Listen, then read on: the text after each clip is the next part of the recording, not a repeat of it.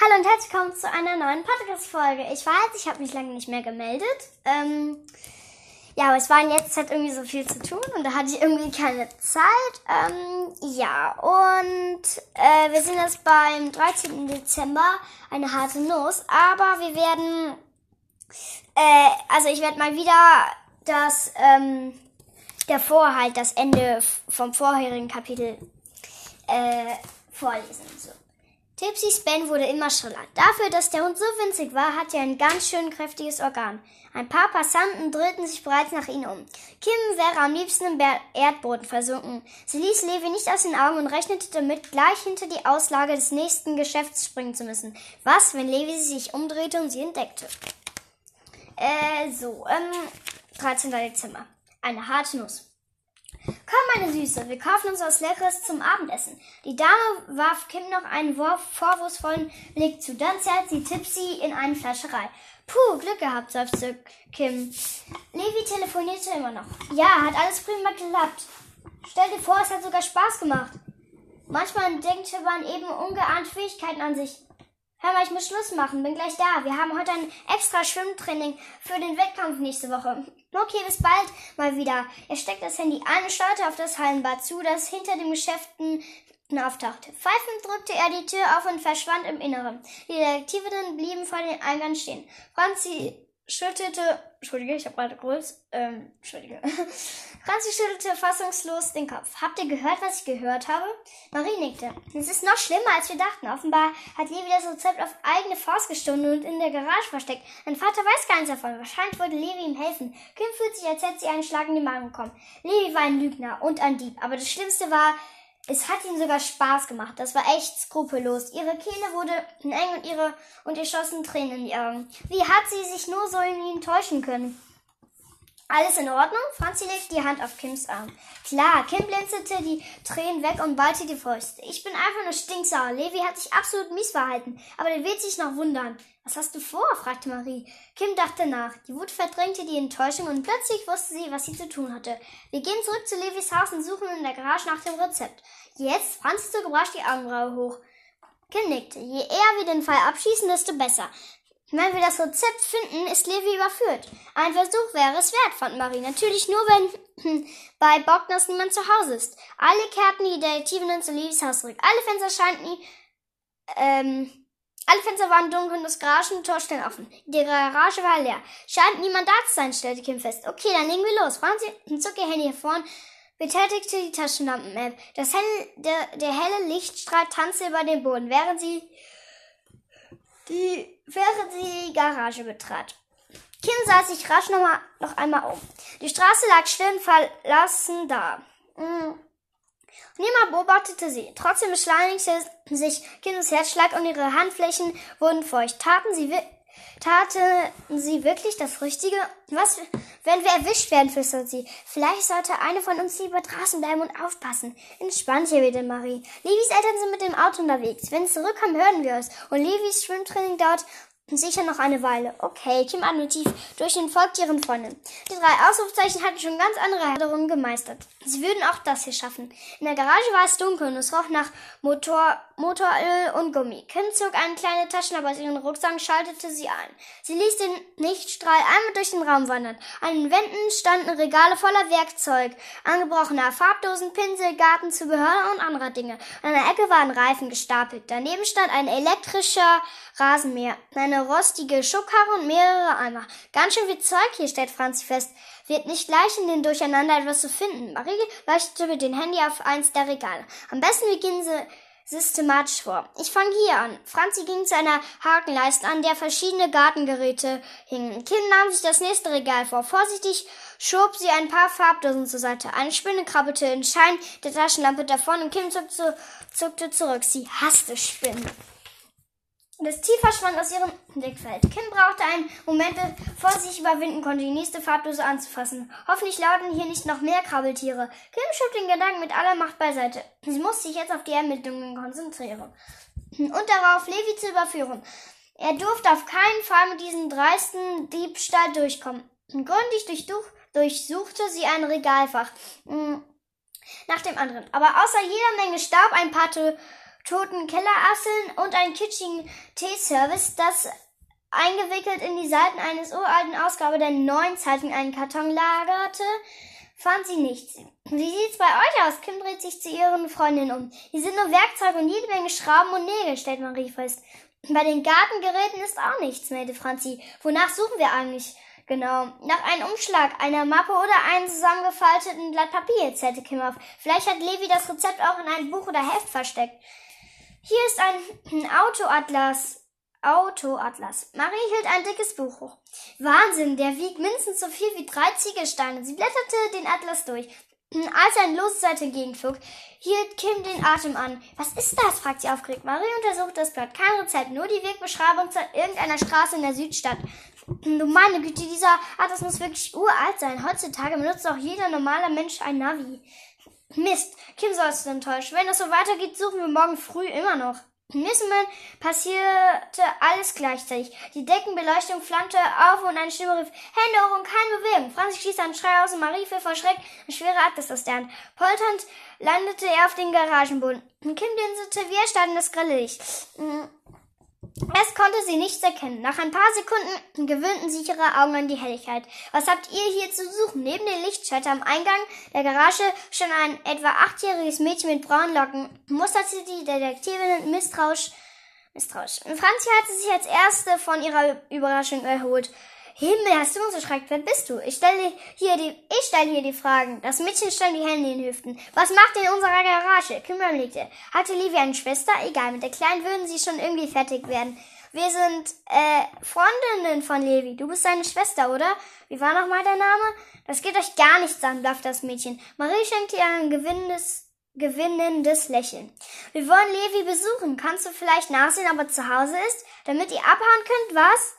Das Mädchen staffte verächtlich. Ich bin doch nicht blöd. Ihr seid garantiert nicht mit Levi befreundet. Warum habt ihr nicht in der Haustür geklingelt, wenn ihr zu ihm wollt? Das haben wir ja, Luke Franzi, aber es hat niemand aufgemacht. Ich glaube euch kein Wort. Levis Schwester schüttelt den Kopf. Ihr habt hier herumgeschnüffelt. Bestimmt wollt ihr was klauen. Du hältst uns für Diebinnen? fragte Franzi amüsiert. Das ist ja mal was ganz Neues. Kim dachte fieberhaft nach. Sie mussten hier weg und zwar schnell, bevor Levi oder seine Eltern zurückkamen. Leider war die Kleine eine ziemlich harte Nuss. Wie konnten sie ihr Vertrauen gewinnen? Sollten sie sagen, dass sie Detektivinnen waren? Kim tastete in der Jackentasche nach einer Visitenkarte. Doch stattdessen fiel ihr ein Schokoriegel in die Hand, den sie als Notration immer dabei hatte. Nach der Schokolade, sie hielt dem Mädchen den Riegel hin. Liebe Schwester, Raum für die Nase. Ich lasse mich nicht bestechen. Wisst ihr was? Mir reizt. Ich rufe jetzt die Polizei.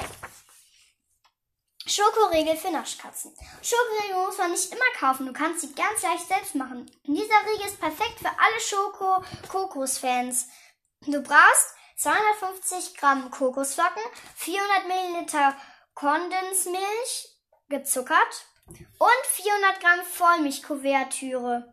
So wird's gemacht. Verrühre Kokosflocken und Kondensmilch in einer Schüssel. Drücke jeweils zwei Esslöffel der Masse in, mit den Händen fest zusammen. Forme sie zu einem Riegel und lege sie und lege diesen auf ein mit Backpapier ausgelegten Backblech. Stelle das Backblech für 25 äh, Stelle das Backblech für 25 Minuten in die Gefriertruhe. Wenn das Backblech zu groß ist, nimm ein Holzbrettchen oder eine Frost frostfesten Teller. Schmilze die Kuvertüre im Wasserbad und tauchte sie und tauche sie und tauchte die Riegel kurz hinein, sodass sie komplett mit Schokolade überzogen sind. Lass die Riegel auf einem Gitter aushärten. Viel Spaß beim Naschen. 14. Dezember.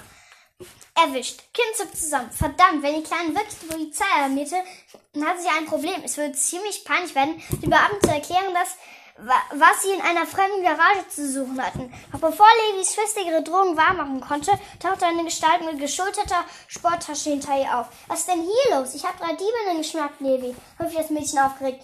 Kim schloss einen Moment die Augen. Sie hatte sich am liebsten im nächsten Mauseloch verkrochen. Jetzt war es geschehen. Sie waren aufgeflogen, hatten sich überrumpeln lassen wie blutige Anfänger. Es hätte nicht passieren dürfen. Levi starrt die drei Ausrufezeichen überrascht an. Ihr? Die wollten uns beklauen, erklärt seine Schwester auf. Ich habe sie in Flamingo erwischt. Es heißt in Flagranti, korrigierte Levi automatisch. Das ist doch schon wieder für eine Geschichte, Mirabelle. Keine Geschichte. Mirabelle macht ein beleidigtes Gesicht. Die drei die drei haben in unsere Geschichte, in unsere, in unserer Garage herumgewirrt. Du musst die Polizei rufen. Kim beschloss, den Spieß umzudrehen und in den Offensive zu gehen. Schließlich waren sie nicht sie die, diejenigen, die einen Diebstahl begangen hatten, sondern Levi. Das würde ich auch an deiner Stelle nicht tun. Kim so ganz verrückt und gelassen sich klingen. Erst müssen wir dir reden über das, was du hier in der Garage versteckt hast. Levi schluckte. Täuschte sie sich oder wurde er plötzlich blass? Geh doch mal schnell rein, Mirabelle. Ich regel das, sagte er zu seiner Schwester. Mirabelle schüttelte den Kopf. Ich bleibe hier. Schließlich habe ich die Diebin gefangen. Glaubst du, dafür gibt's eine Belohnung?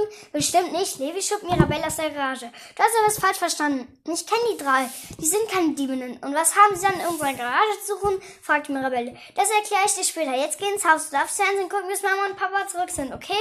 Oh ja, cool. Mirabelle schien Verbrecher augenblicklich vergessen zu haben. Begeistert hüpfte sie auf den Gartenweg davon.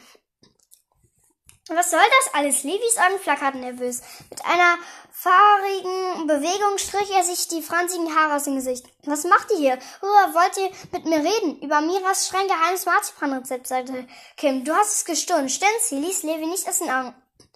Was? Levi zog zurück, als hätte er einen Stromschlag bekommen. Nein! Leugnen ist zwecklos, sagt Marie. Wir haben dich vorhin auf dem Weg zum Heimbad beim Telefonieren belauscht. Du hast das Rezept geklaut und hier in der Garage versteckt. Wo ist es, wollte Franz wissen. Ich habe das Rezept nicht. Levi klang jetzt richtig verzweifelt. Das müsst ihr mir glauben, ich bin kein Dieb. Die Märchen kannst du deiner kleinen Schwester erzählen, sagte Kim kalt. Vielleicht glaubt sie dir ja. Du hast hier irgendwas versteckt. Dein Vater weiß nichts davon. Du willst ihn überraschen. Hast du das Rezept gestohlen, um so einen Laden vor der Pleite zu retten? So ein Unsinn, Levi schüttelte ihr heftig den Kopf. Und warum warst du bei Miras Marzipan-Workshop? fragt Marie. Um ihren Laden auskundschaften, äh, auszukundschaften. Wieso hast du ihr nicht erzählt, dass du der Sohn von ihren größten Konkurrenten bist? Papa und Mira sind überhaupt keine Konkurrenten, behauptete Levi. Und ich wollte nichts und niemanden auskundschaften. Wieso warst du dann inkognito beim Workshop? Halte hackte Kim nach. Wie gesagt, ich hatte meine Gründe, aber die sind privat. Ich kann sie euch nicht verraten. Das sollst du aber, rief Franzi. Sonst stellen wir die komplette Garage auf den Kopf, solange bis wir etwas gefunden haben. Ihr werdet nichts finden, sagte Levi. Zumindest nicht das, wonach er sucht. Wenn es nicht mehr Rezept ist, das ihr versteckt hast, was ist es dann? wollte Maria wissen. Levi zögerte. Marzipan, sagt er schließlich leise. Wie bitte? Kim war sich, war sich nicht sicher, ob sie tatsächlich richtig gehörte. Ich habe das Marzipan hier versteckt, das ich bei Mira gemacht habe. Levi wich ihren Blick aus. Das klingt total bescheuert, ich weiß, aber es ist die Wahrheit. Kim runzelte die Stirn. Sie war sich nicht sicher, sicher, ob sie Levi glauben konnte. Sagte er die Wahrheit oder versuchte er sie auf eine falsche Fährte zu locken? Warum solltest du so etwas tun? Levi kaute auf seine Unterlippe. Er schien mir mit sich zu ringen. Dann gab es sich einen Ruck. Also gut, ich erzähle euch alles. es bleibt mir ja wohl nichts anderes übrig. Ich habe tatsächlich undercover an Miras Workshop teilgenommen. Bei der Anmeldung habe ich einen falschen Nachnamen angegeben. Warum? fragt Franzi. Ich habe den Workshop heimlich gemacht, erklärt Levi. Mein Vater durfte nichts davon wissen. Der Helm, rief Kim. Deshalb hast du ihn im erst im Laden abgenommen. Du wolltest nicht erkannt werden. Stimmt, gab Levi zu. Ich gelte in meiner Familie als total untalentiert, was die Marzipanherstellung angeht. Vor ein paar Jahren habe ich also den Salz statt Zucker in das Marzipan geschnitten, sodass alle Marzipanbrote völlig un ungenießbar waren. Seitdem lässt mein Vater mich nicht mehr in die Backstube. Das hat dich bestimmt gewohnt, oder? vermutete Kim. Levi nickte. Und wie? Ich wollte trotzdem etwas über Marzipan lernen und meinem Vater beweisen, dass ich, dass ich doch Talent habe. Und eigentlich backe ich nämlich total gerne. Deshalb habe ich mich heimlich für den Workshop angemeldet. Vorhin habe ich mich mit meiner anderen Schwester telefoniert. Sie ist schon 20 und wohnt nicht mehr zu Hause. Sie war die Einzige, die von meinem Plan wusste. Und das Marzipan hast du hier in der Garage versteckt, versteckt damit dein hm, Vater es nicht findet. Kim konnte es immer noch nicht glauben. Sollte es wirklich so einfach sein? Genau, warte, ich zeig's euch. Levi ging zu den Reifenstapeln in der Ecke und griff in einen der Reifen. Hier, er zog einen kleinen Schachtel hervor und öffnete den Deckel. Kühn warf einen Blick hinein, aber sie wusste schon vorher, dass Levi Martin dass Levi die Wahrheit sagte, denn der unverkennbare Duft nach frischem Marzipan stieg in die Nase. Tatsächlich, stellte sie fest, Marzipansterne. Die Sterne waren mit Schokolade bezogen und sahen absolut perfekt aus. Kim war so erleichtert, dass sie am liebsten laut gelacht hätte. Levi war kein Dieb. Er hatte nichts mit dem gestohlenen Rezept zu tun. Es war alles nur ein Missverständnis gewesen. Glaubt ihr mir jetzt? fragt Levi, sah dabei aber nur Kim an. Natürlich, sagt Franzi. Entschuldige, dass wir dich verdächtigt haben, aber es schien alles so gut zusammenzupassen. Marie nickte. Wenn seltsames Verhalten beim Workshop, das Geschäft deines Vaters, das nicht gut läuft. Wie kommt ihr darauf, fragt Levi. Der Marzipanhimmel läuft sogar ziemlich gut, aber immer wenn wir dort waren, war kein einziger Kunde im Laden, wunderte sich Marie.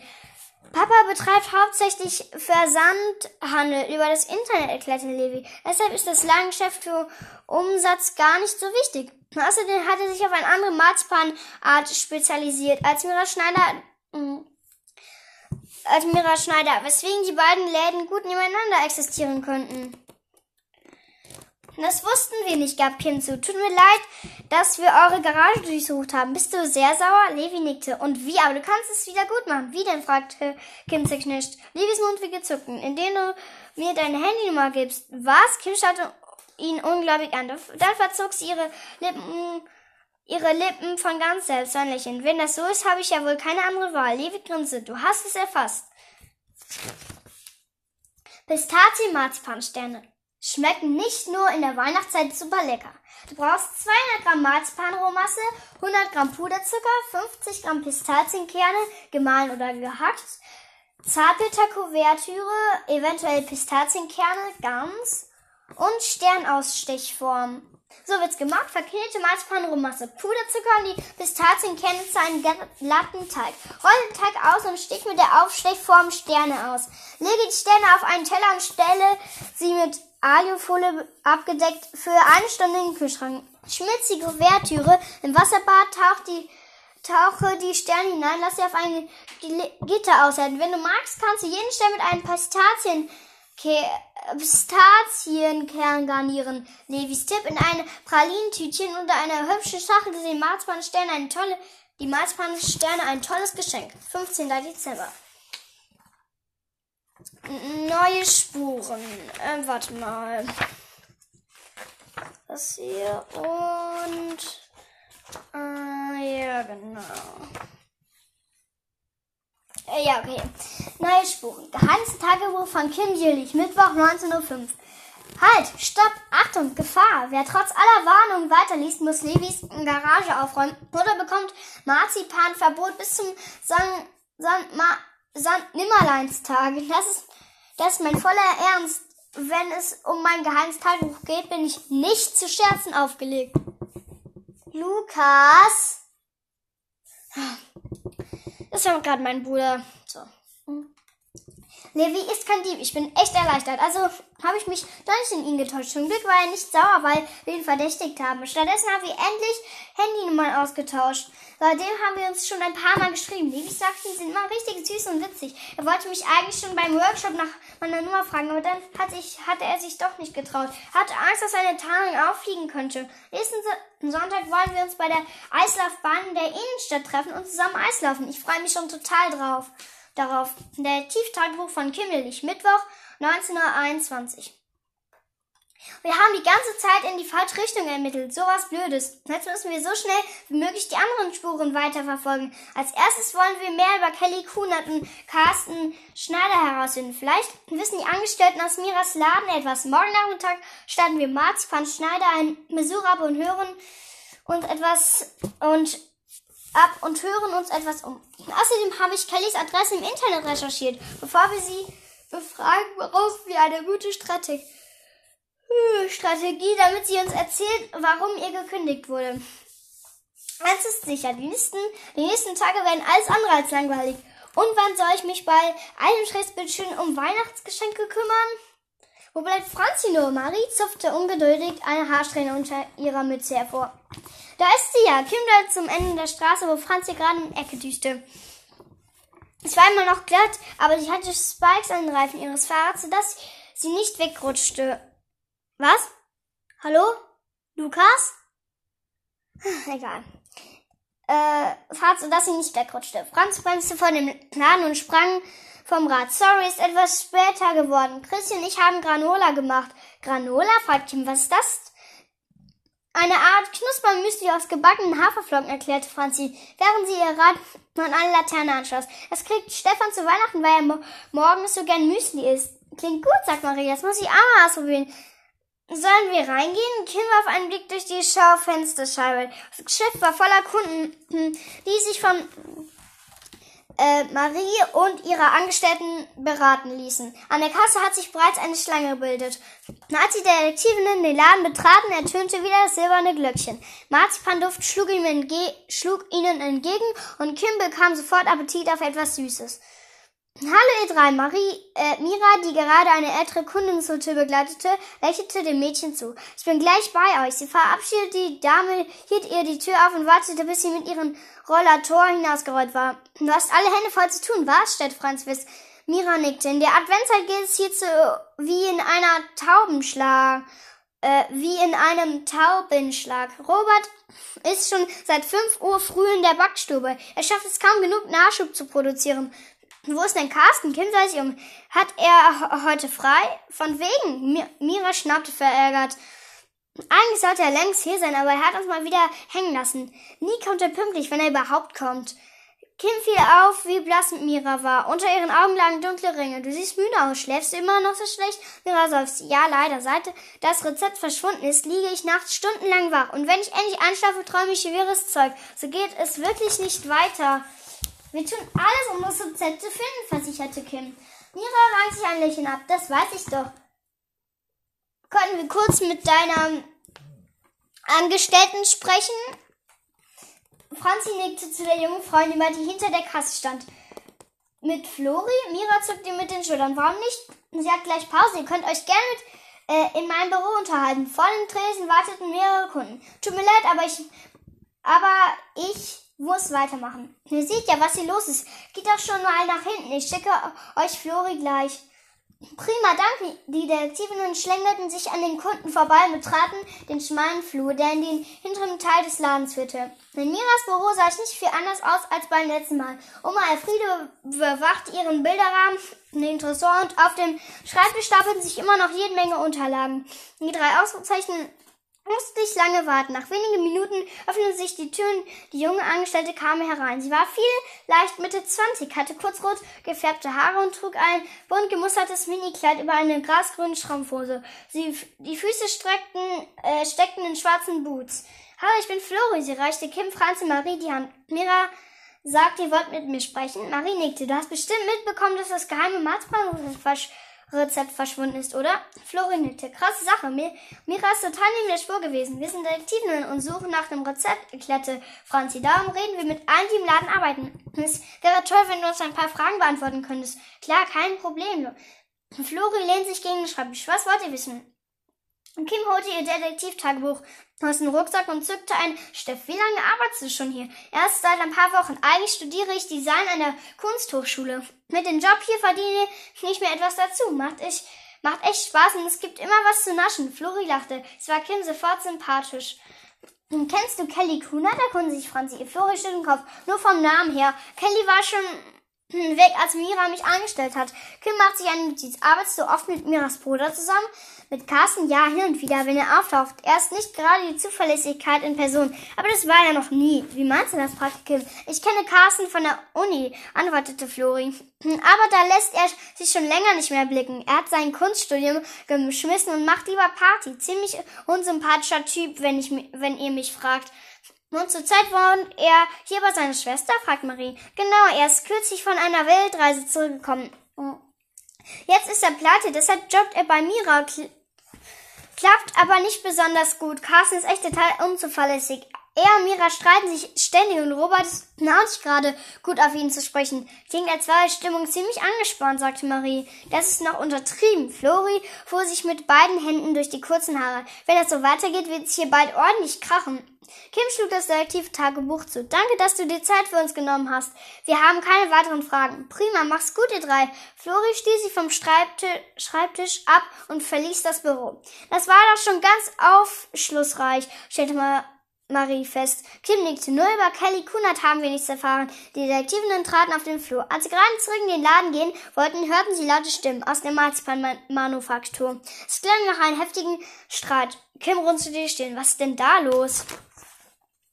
knuspriges Granola. Nicht nur für Müsli-Fans mit selbstgemachten Granola wie das Frühstück zur Äh, Schle Schlemmermahlzeit. Du brauchst drei Tassen Getreideflocken, z äh, zum Beispiel Haferflocken, eine Tasse zerkleinerte Nüsse oder Mandeln, eine Tasse Honig, 1,4 Tassen Olivenöl, 1,2 Teelöffel Salz, etwas Zimt, eine Tasse Sonnenblumenkerne, 1,2 Tassen Tasse Rosinen, 1,2 und 1,2 Tasse getrockneten Aprikosen. So wird's gemacht.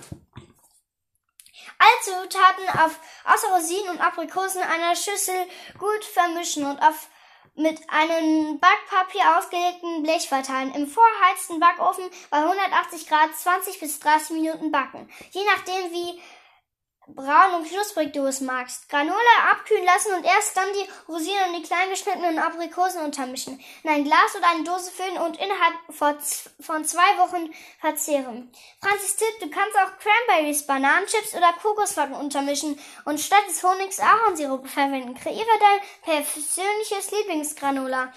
Ein extra Tipp, Granola schmeckt super zum Frühstück mit Joghurt und Früchten oder zum Knuspern zwischendurch.